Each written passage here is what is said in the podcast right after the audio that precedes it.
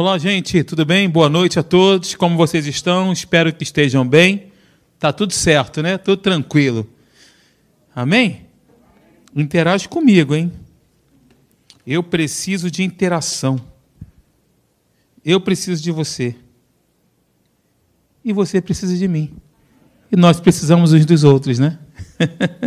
Olha, eu quero, dar, eu quero dar continuidade a uma série que a gente começou na semana passada com base em Lucas capítulo 12. E aí eu queria que você, por favor, abrisse a sua Bíblia, mas antes, pegue a sua Bíblia comigo, pegue a sua Bíblia, se você a tem, de papel ou eletrônica, diga assim comigo: esta é a minha Bíblia. Eu sou o que ela diz que eu sou, eu tenho o que ela diz que eu tenho, eu posso fazer tudo o que ela diz que eu posso fazer eu serei ensinado hoje pela palavra de Deus. A minha mente está alerta, perceptiva, para ouvir a tua voz, Senhor. Em nome de Jesus, amém. É isso, queridos. Nessa Bíblia aqui, eu creio até na capa. Estava falando ontem para o pessoal aqui da Atos. Vale o que está escrito: Deus é simples. Nós, humanos, seres humanos, é que complicamos as coisas mas Deus é simples. Jesus, no decorrer do seu doutrinamento, ele utilizava das situações do dia a dia para ensinar as verdades do reino de Deus. Fazia isso por parábolas, né? trazendo o homem do campo, colheitas, semeaduras, sementes, para abordar verdades eternas. Né? Então eu quero, dentro dessa, desse entendimento também, trazer de forma bem simples aqui para você uns conceitos importantes, relevantes, que Jesus, sobretudo Jesus, né, trouxe e deixou para nós através das parábolas. Isso tem ardido no meu coração.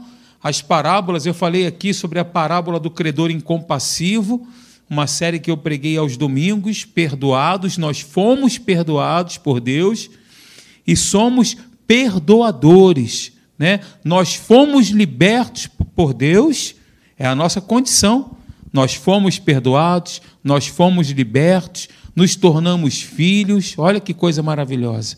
Ele nos fez assentar em lugares celestiais, nos fez novas criaturas. Nós estávamos destinados ao lago de fogo e enxofre com uma natureza mundana, uma natureza maligna, e ele trocou a nossa natureza, né? Ele nos fez novas criaturas. E olha que maravilha. Então, gente, eu queria, agora que você, por favor, abrisse a sua Bíblia comigo em Lucas, capítulo 12. Eu quero dar continuidade ao que eu falei na semana passada. E eu quero ler esse texto que está em Lucas capítulo 12, versículo 13 onde Jesus reprova a avareza. A avareza, a ganância, acomete não somente os ricos, mas todas as pessoas, invariavelmente.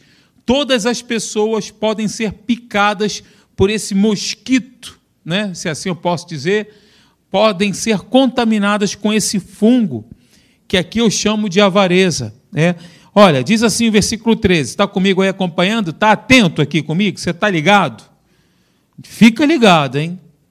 Deus trabalha na nossa vida na medida do conhecimento que nós temos dele e na medida da sede que nós temos por ele.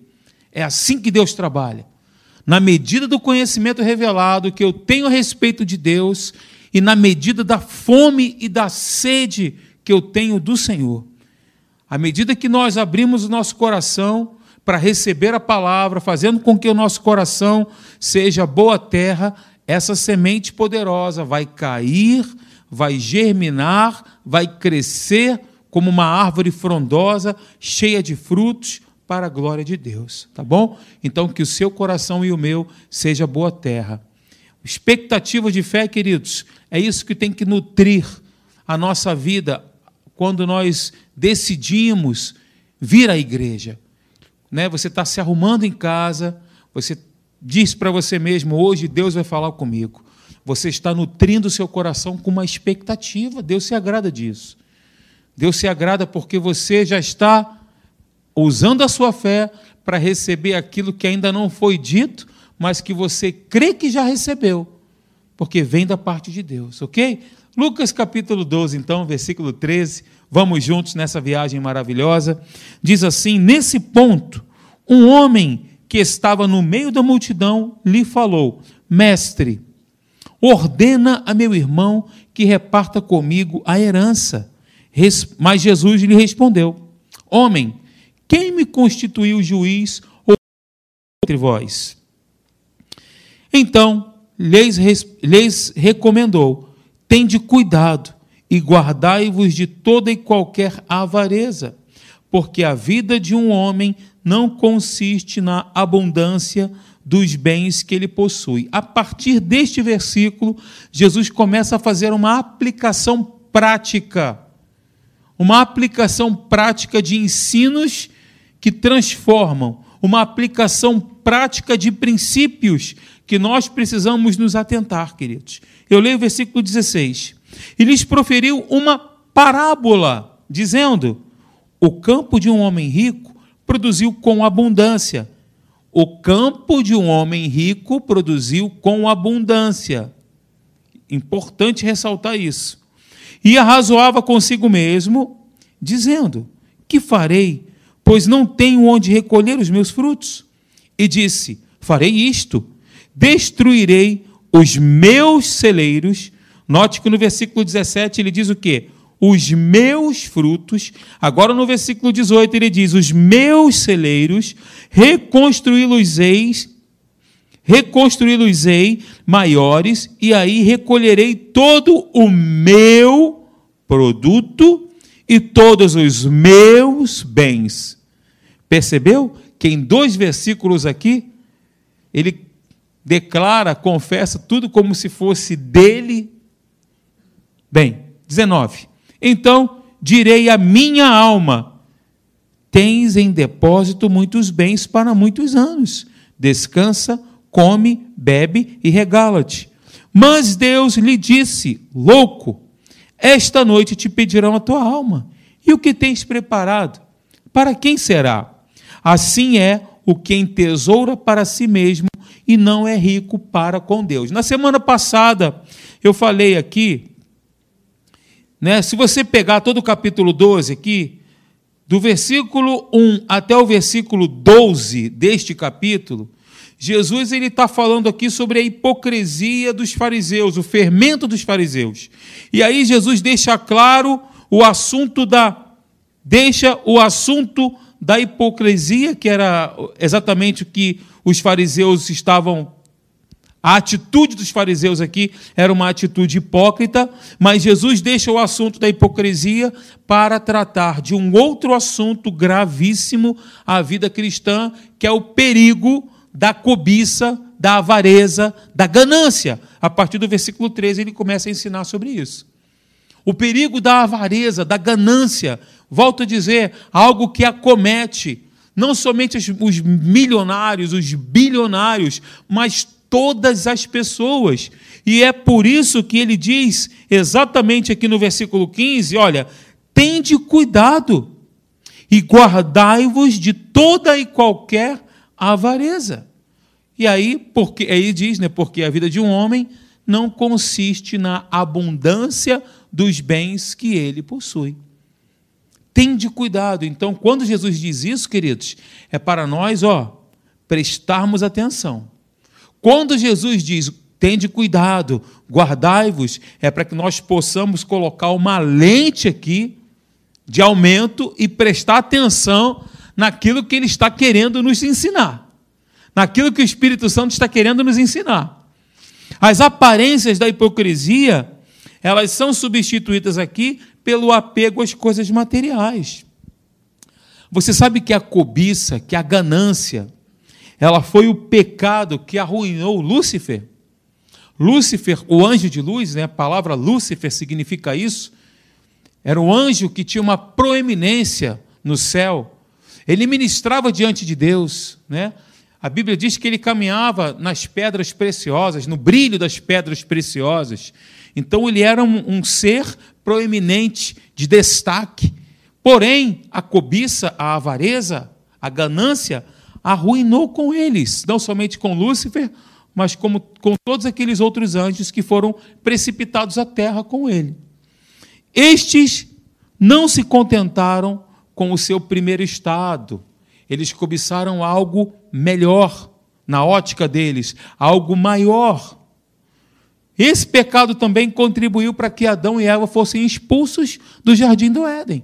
Deus cria o homem, cria a mulher, diz para todas as coisas: haja luz, haja isso, haja aquilo, todas as coisas foram criadas. Deus separa um jardim, prepara, um, imagina um jardim preparado por Deus. Se o homem tem a capacidade, né, de fazer algo maravilhoso, imagina o jardim que Deus havia preparado. Nós temos aqui um exemplo no aterro do Flamengo, né? a obra lá de Burle Marx, que você passa assim, é bonito, né? Nossa, é bem legal. Pelo menos o projeto inicial né? foi, bem, foi bem desenhado. Hoje não está tão bonito assim. Ainda é belíssimo, né? mas quando a gente compara com o projeto inicial, tem muitas coisas para serem melhoradas. Imagina o jardim que Deus preparou. Então Deus prepara um jardim maravilhoso, coloca tudo do bom e do melhor, o jardim do Éden. Éden significa deleite, o jardim do deleite, né? E aí Deus separa aquele jardim e deixa o homem ali. Preparou algo maravilhoso para que o homem pudesse ficar ali cuidando daquilo que Deus havia preparado para ele. A cobiça entrou no coração e o que aconteceu? Arruinou todo o projeto todo aquele projeto maravilhoso. Esse pecado também, este também é um pecado que desde a queda tem sido a causa de muitas misérias, conflitos, guerras, brigas, divisões, disputas, invejas, ódios de todos os tipos. Ódios e tudo isso que eu disse, manifestados em público ou em particular. Todas essas coisas têm a mesma fonte, que é a cobiça.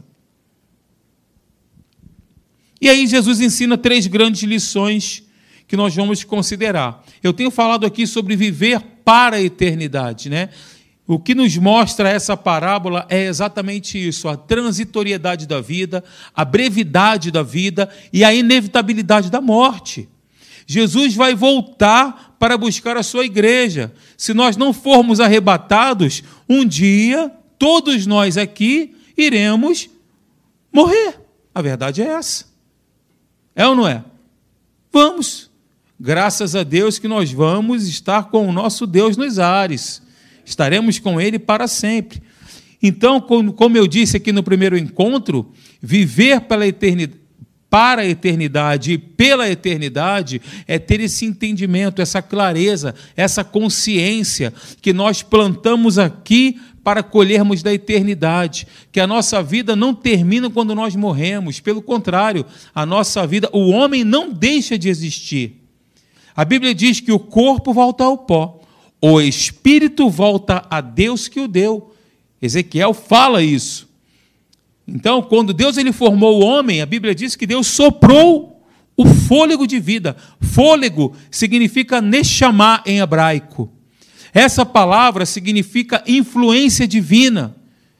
Essa palavra significa espírito, fôlego significa espírito em hebraico. Ou seja, Deus soprou Ele mesmo em nós, queridos. O Espírito, Deus, Ele deu vida ao homem soprando Neshama na vida do homem. E o homem passou a ser alma vivente.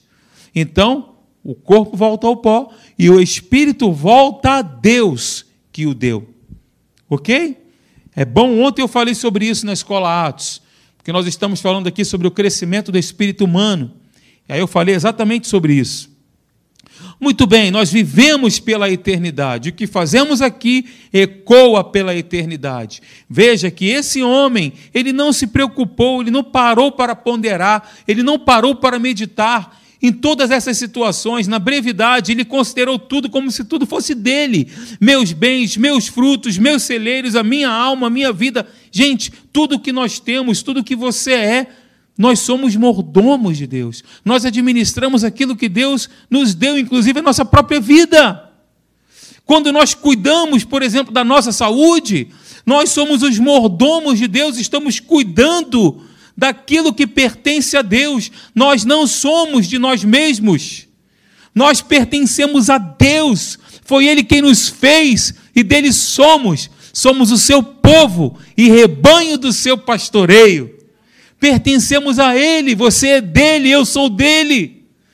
Amém, gente? A Bíblia diz, né? Bendize, Salmo 103.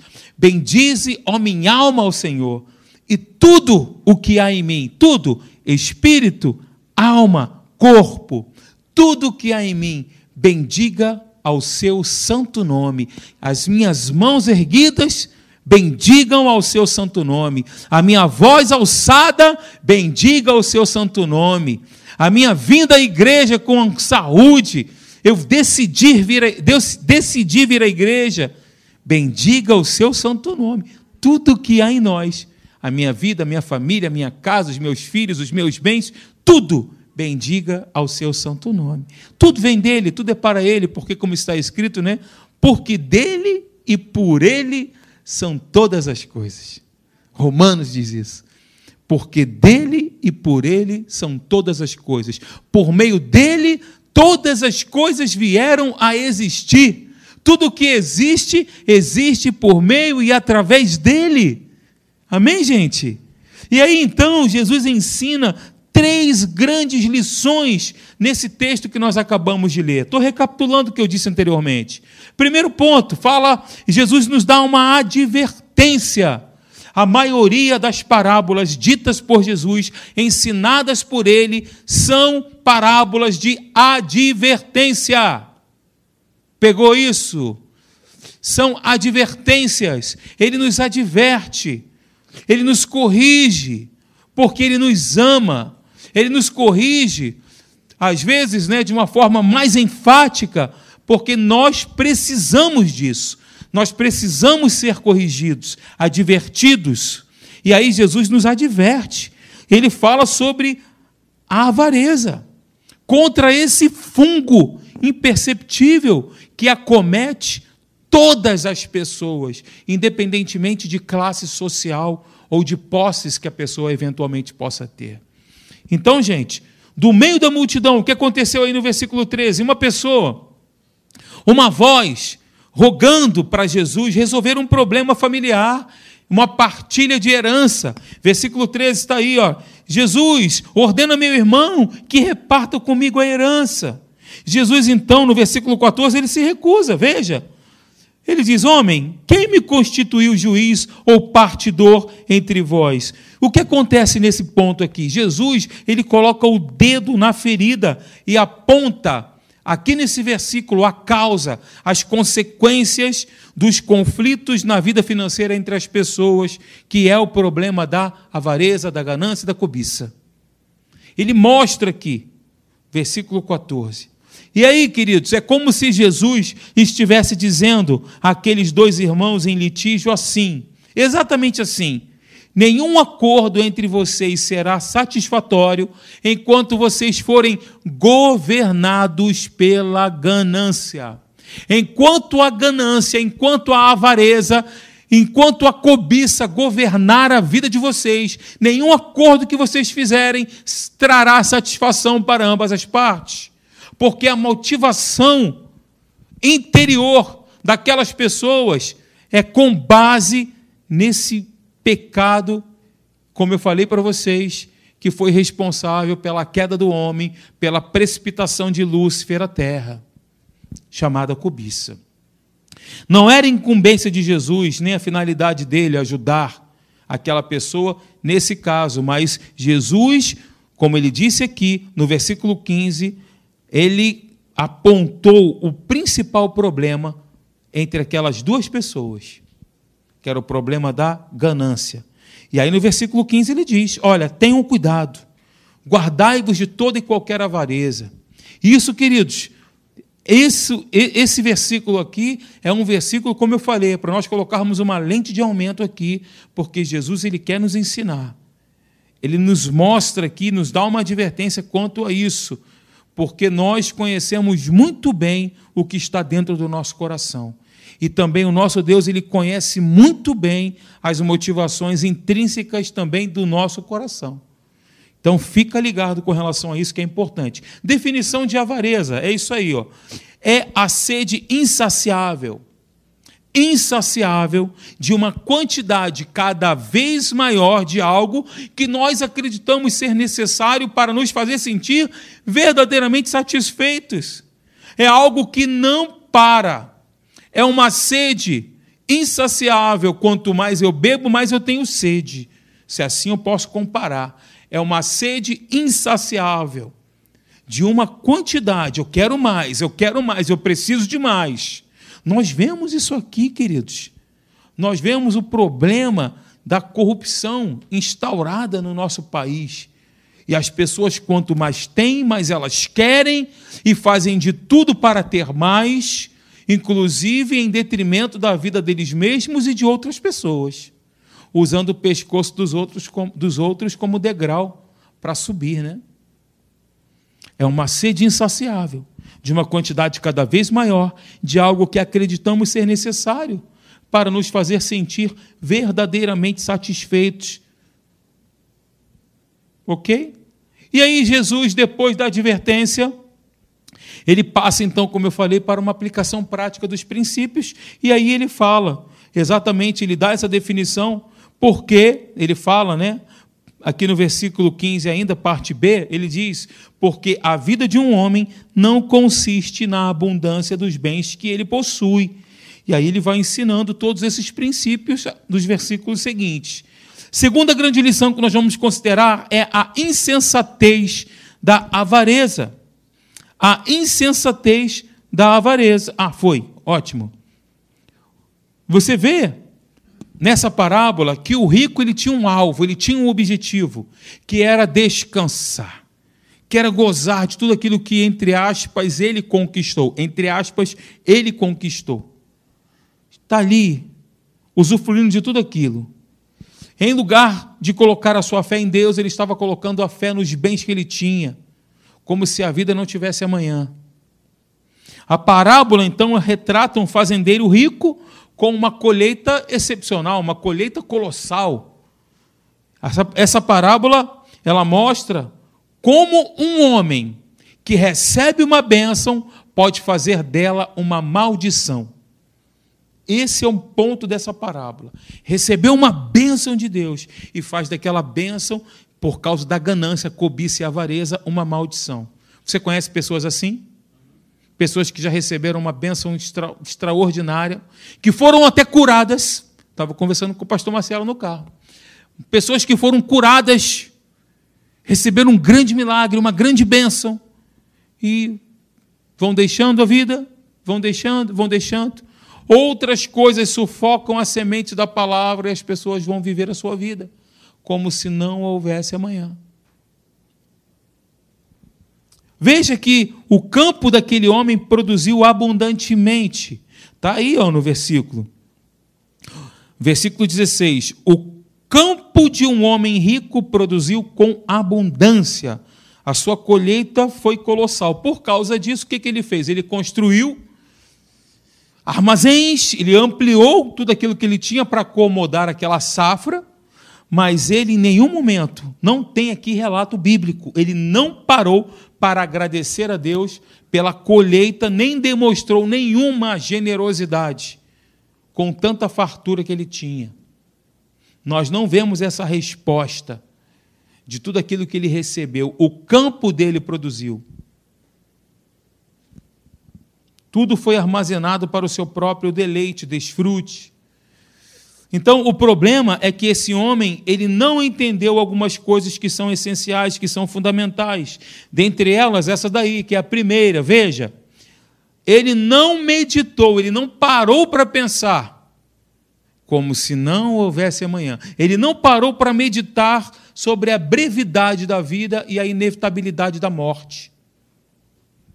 Ele pensou que o seu futuro estava em suas mãos e ele dominava tudo aquilo ali. Isso aqui é meu, tudo é meu, está debaixo do meu domínio. Eu faço e aconteço. Você conhece pessoas assim? Que acham que são os capitães da sua alma? Que acham que, que tudo que eles têm eu conquistei. A minha carreira, eu fiz por onde? Eu acordei cedo, fui dormir tarde, mas quem te deu saúde? Mas quem deu saúde para você conquistar o que você tem? E aí, ele pensou que o seu futuro estava em suas mãos e que ele, como eu disse, era o dominante da sua própria vida. E naquela mesma noite, a noite da inauguração dos seus celeiros abarrotados de provisão por longos anos, a sua alma lhe foi requerida, e aí a morte chegou sem pedir licença. Gente, preste atenção nessa frase aí que eu coloquei para você. O homem, no sentido genérico, homem e mulher, cuja vida fica pendurada por um fio, é tênue essa linha, viu, gente? É muito tênue. E que pode ser chamado a qualquer momento para prestar conta de si mesmo. É um tolo se depende de coisas materiais. O apego, como diz o texto, né? Se as vossas riquezas prosperam, não ponhais nela o coração. Timóteo fala: olha, avisa os ricos do presente século que eles não confiem na instabilidade das riquezas. Só que, de novo, eu digo para você que a avareza, que a ganância, que a cobiça em todas as áreas, não somente no âmbito financeiro, mas você pode aplicar isso em todas as áreas da sua vida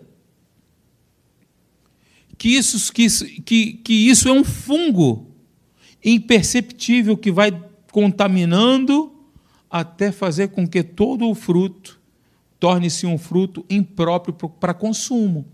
Então, gente, em segundo lugar, eu quero lembrar para você que ele, aquele homem, só pensou na provisão do seu corpo físico mas não fez nenhuma provisão para a sua alma, não investiu na sua alma, não investiu, não fez a provisão naquilo que é mais importante. Jesus disse: Olha, acumulem tesouro no céu, onde a traça e a ferrugem não consomem. E aqui no último versículo desse, dessa parábola, diz assim: aliás, no último não. Assim, é no último, versículo 21 Diz assim, ó: Assim é o que entesoura para si e não é rico para com Deus. Depois nós vamos cair aqui o que é ser rico para com Deus. Ele não pensou nisso, na provisão da sua alma e nas riquezas que ele pode, poderia ter acumulado no céu. Coisas materiais não atendem os reclamos da nossa alma, queridos. Ó, em terceiro lugar, ele não pensou na possibilidade de ser generoso, mas ele guardou tudo para ele mesmo. Agora, analisa comigo. Vem aqui comigo, ó. Está comigo aqui? Esse fazendeiro, ele não fez nada de mal.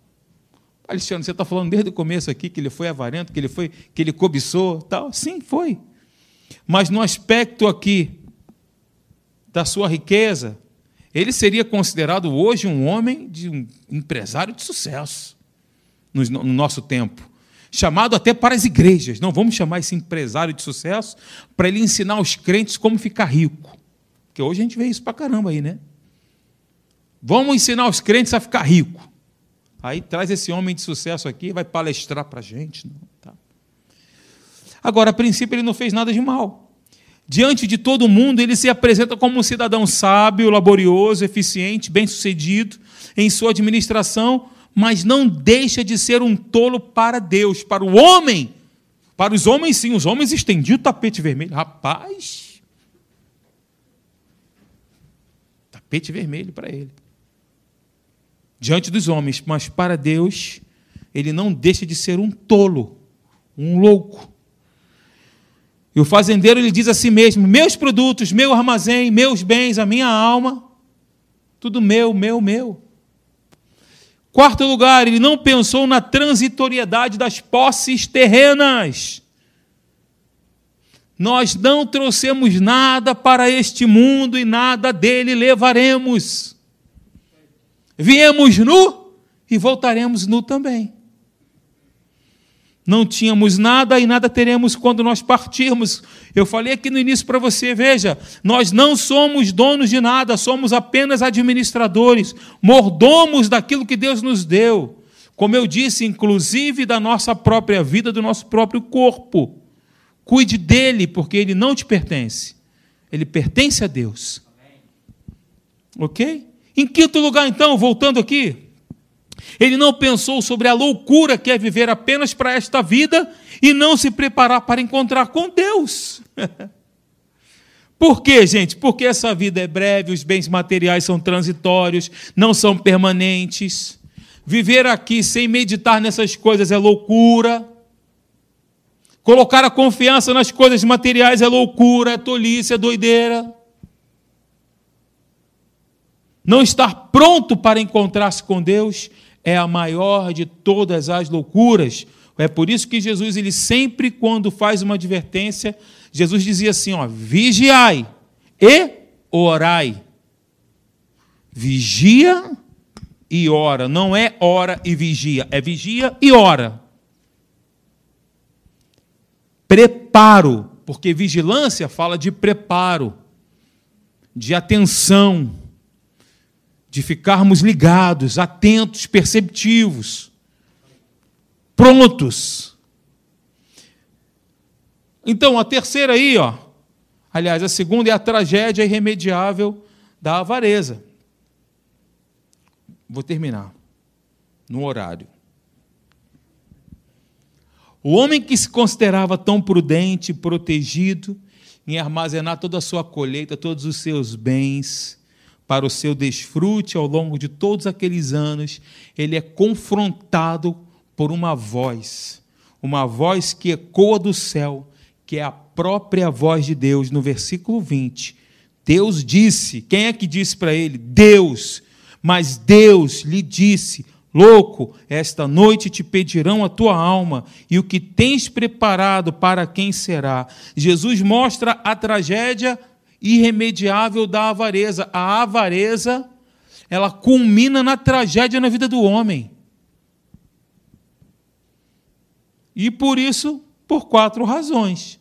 O homem que coloca a sua confiança nas coisas materiais, pensando que nela terá segurança, é doido. Você sabe que o dinheiro não é a raiz de todos os males. Concorda comigo? Não é a raiz de todos os males.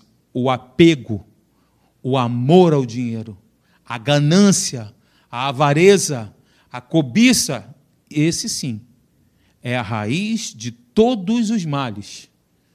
É o amor ao dinheiro. O dinheiro não é ruim. Não é ruim. O dinheiro, porém, ele pode nos dar conforto, os melhores hospitais, pode nos dar. Por um tempo, mas não a paz permanente. Pode nos dar alimento farto para o corpo, mas não descanso para a alma pode nos dar alguma proteção terrena, mas não o escape da morte. Pode nos dar prazeres na terra, mas não a bem-aventurança eterna. Não pode comprar isso. Não pode comprar a eternidade. Não pode. E em segundo lugar, queridos, o homem que pensa que é o capitão da sua alma é louco por mais rico que seja, não determina os dias da sua vida, nem tem controle sobre nada. Por mais abastado que seja, não tem nas mãos o destino da sua vida. O espírito volta para Deus e nesse momento o homem terá de prestar contas ao reto juiz. É isso que a parábola está nos mostrando. Eu só estou dizendo o que Jesus disse, mais nada. Em terceiro lugar, então, queridos, o homem que pensa que é o dono dos bens, que acumula, é louco. Ele, o que, que ele fez? Ele plantou, colheu, derrubou, construiu, armazenou e falou para ele mesmo, para a alma dele, desfrutar de tudo por longos anos. Mas de tudo aquilo que ele acumulou, de tudo aquilo que ele ajuntou, ele não desfrutou de nada absolutamente nada. Tudo que ele construiu, ele não usufruiu de nada. Tudo foi passado para outras mãos, para outras pessoas. Em quarto lugar, então, O homem que entesoura para si mesmo e não é rico para com Deus também é louco. E aí, queridos, no versículo 21, o que significa ser rico para com Deus? Eu vou te dizer. Vem comigo aqui agora. Vamos aqui. Ó. Uh, fecha aqui. Ser rico para com Deus significa. Vamos lá, passou demais. Deixa que eu passo aqui. Isso. Ser rico para com Deus significa reconhecer com gratidão. Diga comigo, gratidão. gratidão. Deus ama um coração grato. Deus ama a gratidão. Reconhecer com gratidão que tudo que temos vem de Deus. E nos esforçar para usar o que Ele nos dá para o bem de outros e para a sua glória. Ser rico para com Deus é exatamente isso. Reconhecer com gratidão que tudo, exatamente tudo que eu tenho, vem de Deus. E me esforçar para usar o que Ele me dá para o bem de outras pessoas e para a glória do nome dEle, inclusive a sua vida, o seu serviço na igreja, o seu trabalho. Pastor, eu acordo 5 horas da manhã para trabalhar. Pastor, eu chego tarde. Mas o cara está na igreja. Pô, glória a Deus. Deus vê isso, Deus contempla, Deus se agrada. E Deus recompensa. Você vai ver a sua vida sendo construída. Você vai ver a sua filha, a sua casa, a sua família sendo construída por Deus ao longo dos anos, quando você investe a sua vida. Você está na igreja terça, você está na igreja quarta, você está na igreja quinta, você vai para o Remi, você está na igreja sábado, quem poderia imaginar? Você está na igreja domingo de manhã, domingo à noite. Posso te garantir que você não é louco. Você é um apaixonado por Jesus. E ele se agrada com isso, e você vai contemplar lá na frente construção que ele mesmo promoveu na vida dos teus filhos, na sua vida, na sua família. Amém. Você vai ver isso. Eu tenho certeza disso, em nome de Jesus. É o testemunho que eu posso dar para você. Então, ser rico para com Deus, queridos, além disso, é confiar na provisão, é, é deixar de confiar na provisão para confiar no provedor. Ser rico para com Deus é isso. Ser rico para com Deus é depositar a sua fé, diga integralmente. Deus ele se agrada disso. Fé integral, não fasciculada, mas uma fé inteira, completa, integral em Deus e não nas bênçãos dele. Tem muita gente que corre para a igreja para buscar bênção, eu vou buscar a minha bênção. Quem não já ouviu isso? Eu vou para a igreja buscar a minha bênção, não tem que buscar Jesus, meu irmão. Vim para a igreja para buscar o Senhor, não é para buscar bênção, não. Quando nós buscamos o provedor, o Senhor das bênçãos, elas nos acompanham, elas colam na gente. Bondade e misericórdia certamente me seguirão todos os dias da minha vida. E, ó, eternidade Está vendo? Tudo conectado. E habitarei na casa do Senhor para todo sempre. Eternidade. Eu planto aqui, colho na eternidade. Glória a Deus. Gente, a prosperidade tem os seus perigos, sabia disso? A riqueza é capaz de sufocar a palavra de Deus. Depois consulte, se quiser tirar uma foto, anotar, consulte Mateus 13, 22. A riqueza, ela é capaz de sufocar a palavra de Deus. Estou lembrando ali da semente que caiu entre os espinhos. Os cuidados do mundo sufocaram a semente, não, não permitiram que ela crescesse. A riqueza é capaz de sufocar a palavra de Deus, de criar armadilhas e tentações e de dar uma falsa sensação de segurança e estabilidade. Veja o que diz Mateus 13, 22. O que foi semeado entre os espinhos é o que ouve a palavra, são os ouvintes, pessoas que estão na igreja, ouvindo as ministrações, ouvindo a palavra de Deus. É o que houve. Porém, todavia, contudo, entretanto, os cuidados do mundo e a fascinação, o brilho atraente das riquezas sufocam a palavra e a semente ela fica infrutífera. Portanto, queridos, Os que se contentam com as coisas que o dinheiro pode comprar, correm o risco de perder aquilo que o dinheiro não pode comprar. Para comigo agora e medita nessa frase. Preste atenção, pense bem. Os que se contentam com as coisas que o dinheiro pode comprar, correm o risco de perder aquilo que o dinheiro não pode comprar, que é a nossa salvação, que é a nossa vida eterna com Deus. E eu quero encerrar com as palavras de John Charles Ryle. Ele diz o seguinte: olha só que maneiro isso aqui. Olha o que, que ele diz, preste atenção. Quando podemos afirmar que um homem é rico para com Deus, ele faz uma pergunta. Nunca. Até que ele seja rico em graça, fé e boas obras. Até que se dirija ao Senhor Jesus, suplicando que lhe dê o ouro refinado pelo fogo. Quando podemos afirmar que um homem é rico para com Deus? Nunca. Enquanto não tiver uma casa feita não por mãos humanas, eterna nos céus. Quando podemos afirmar que o homem é rico para com Deus? Nunca. Até que seu nome esteja escrito no livro da vida e que ele seja herdeiro de Deus e co-herdeiro juntamente com Cristo. Este é o homem verdadeiramente rico. Seu tesouro é incorruptível. Seu banco nunca há de falir. Sua herança não fenece, não morre. Os homens não podem impedir que ele desfrute a morte não pode arrebatá-la de suas mãos. Todas essas coisas já pertencem àquele que é rico para com Deus, as coisas do presente e as coisas do porvir. E o melhor de tudo, o que ele possui agora não significa nada em comparação ao que possuirá no futuro, eternamente com Deus. Vamos ficar de pé. Aleluia.